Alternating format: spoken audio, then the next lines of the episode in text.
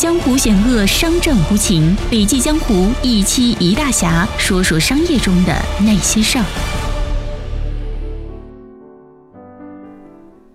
亲爱的听众朋友，你们好，欢迎收听笔记侠，我是不觉云上。今天我要与您分享的是，二零一九年五月二十六日，在得到 App 举办的三周年开放日上，得到 App 市场公关负责人胡文进行的以如何复制一场菜市场里的经济学展为主题的精彩分享。去年这个时候，罗胖和花姐跟我说。有件大事让你干，薛兆丰老师马上就要出一本新书《薛兆丰经济学讲义》，这件事的传播很重要，具体怎么做你自己去想吧。我首先思考了一下，我们现在面临的是怎样的市场传播环境呢？现在大家的注意力都很分散，传播的声音很容易就被淹没，而且预算不多，投广告这种砸钱的法肯定是行不通的。那么，怎样才能实现传播目的呢？让大家都知道并且愿意来买这本书呢？最后的结果是，我们把这本书搬进了北京三元里菜市场，成功的办了一场菜市场里的经济学展。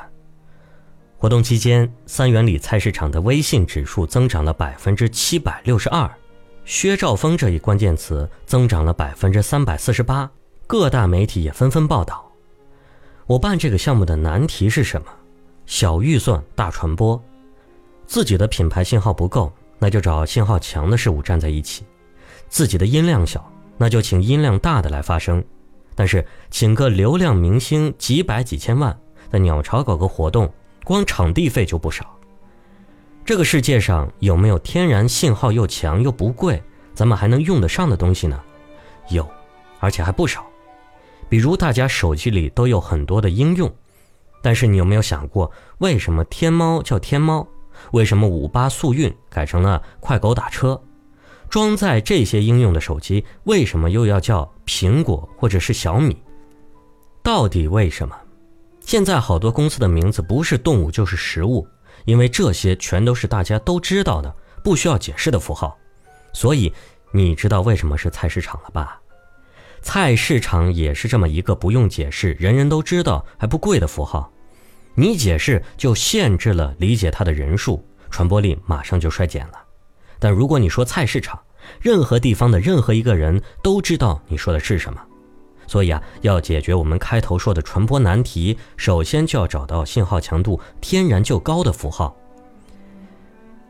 然后呢，就是要在关键位置上提高单位成本。首先要做的就是放大信号强度，这时候问题来了，找到了对的信号，怎么才能放大信号强度呢？很简单，在关键位置上提高单位成本。说通俗一点啊，就是把钱花在刀刃上，别把钱摊薄了使，把力气使在刀刃上，集中重兵打通关键环节。第二个呢，就是参与感。那么，如何在菜市场里把一场活动变成一个仪式，进而变成一个现象呢？我们拍摄的时候啊，周围来来往往都是买菜的人，这才符合薛老师和我们想要实现的目的。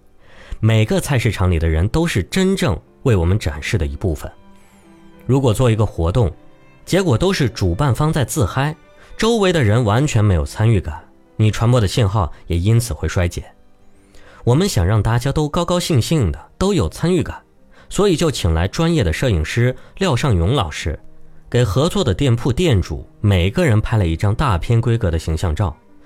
店主们看到我们的灯光、相机阵仗这么大，也都特别认真，特别的配合。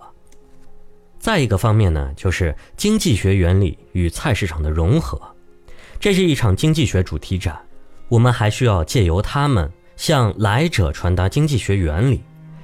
肯定有人要说啊，这事儿简单呀，直接把经济学家的金句贴上去不就行了吗？这可不行，咱们要把看上去离普通人距离较远的经济学原理转化成贴近现实生活的文字，让大家看了以后觉得呀与我有关，让我喜欢。我们先写了一版文案，再请薛老师按照原理订正了一版，再改再订正，反复多次，定下来大家最后看到的文案。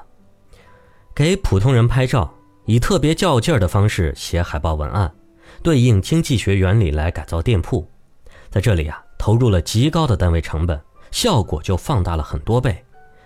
菜市场的叔叔阿姨们呢，不仅坐镇经济学家店铺，真正成为了这次经济学展的一部分，形成了菜市场与经济学的直接呼应。他们还特别热情地给顾客做介绍、发礼品，于是我们再次把信号放大了。第四个方面呢是展品设计的策略，在改造后的三元里菜市场里，如果你负责组织展品，你会怎么做呢？是请艺术家把现成的作品搬进来，还是自己做一批呢？我们的选择都不是。我们不仅请策展人和艺术家来帮我们准备展品，还把要求提得过分了一点展品不能是艺术家现成的作品，必须是原创，必须是经济学主题的命题作文。我们希望菜市场能真正的成为一个展示经济学原理的场景，而不仅仅只是一个放置展品的场地。我们利用菜市场和日常生活中的元素，晒在朋友圈或者微博上。主动帮我们扩大了信号强度。最后一个方面才是薛兆丰老师的书店。我们的主角薛兆丰老师他在哪里呢？我当时心里就想，还能不能再较劲一点？既然薛老师都在菜市场里做了一场展览，也投入了这么多的精力，他能不能干脆就当个摊主呢？这里请注意啊，我们不是抖了个机灵，而是让薛老师也变成菜市场和展览的一部分。本质上仍然是为了说明日常生活里经济学无处不在，让大家有好感、有兴趣。于是呢，就有了一百三十八号铺薛兆丰的书店。这个书店拍出来的效果非常好，但其实很小，就是一个普普通通的摊位。然而，这才恰恰实现了让薛老师和他的书真正置身于菜市场。左边是卖菜的，右边是卖肉的，这才是你身边的经济学家。这个效果就出来了。各位会发现啊，我们做的其实都不是很复杂、很铺张的事情，只要找到关键位置，多较劲儿一点，提高单位成本投入，就每一次都能把信号强度调大。然后我们再来说苟且红利。整个项目做完之后，我彻底理解了一个词，叫苟且红利。其实没有什么高明的地方，就是在别人觉得没有必要的地方，坚决。不吝惜投入，在别人不那么认真的地方多较真一点，深想一步，认真一点，你就能享受到别人的苟且为你所带来的红利。各位应该听过很多这样的声音吧？差不多就行啊，就这样吧，这么细节的地方看不出来差别。但是啊，只要你认真的愿意去把一个事儿推到极致，结果就真的能成，真的会有反馈和回报。最后，我想说，认真未必会赢，但一定不会输。菜市场里的经济学展背后的心法，也是得到整个市场传播的核心策略：找到信号强度大的符号，并且持续放大信号强度。凭良心说啊，即便每一次都全力投入，我都不觉得我们的准备尽善尽美。但我发现，只要比大部分人都认真一点，对自己不那么苟且。效果就会更好。人们总说啊，认真你就输了，其实是很多人都想用这种调侃的方式消解意义，摆出一副轻松获胜的姿态。而我相信的是，认真未必会赢，但一定不会输。做市场传播是这样，做一切事情都是这样。今天的分享就到这里了，感谢您的收听。我们下期见。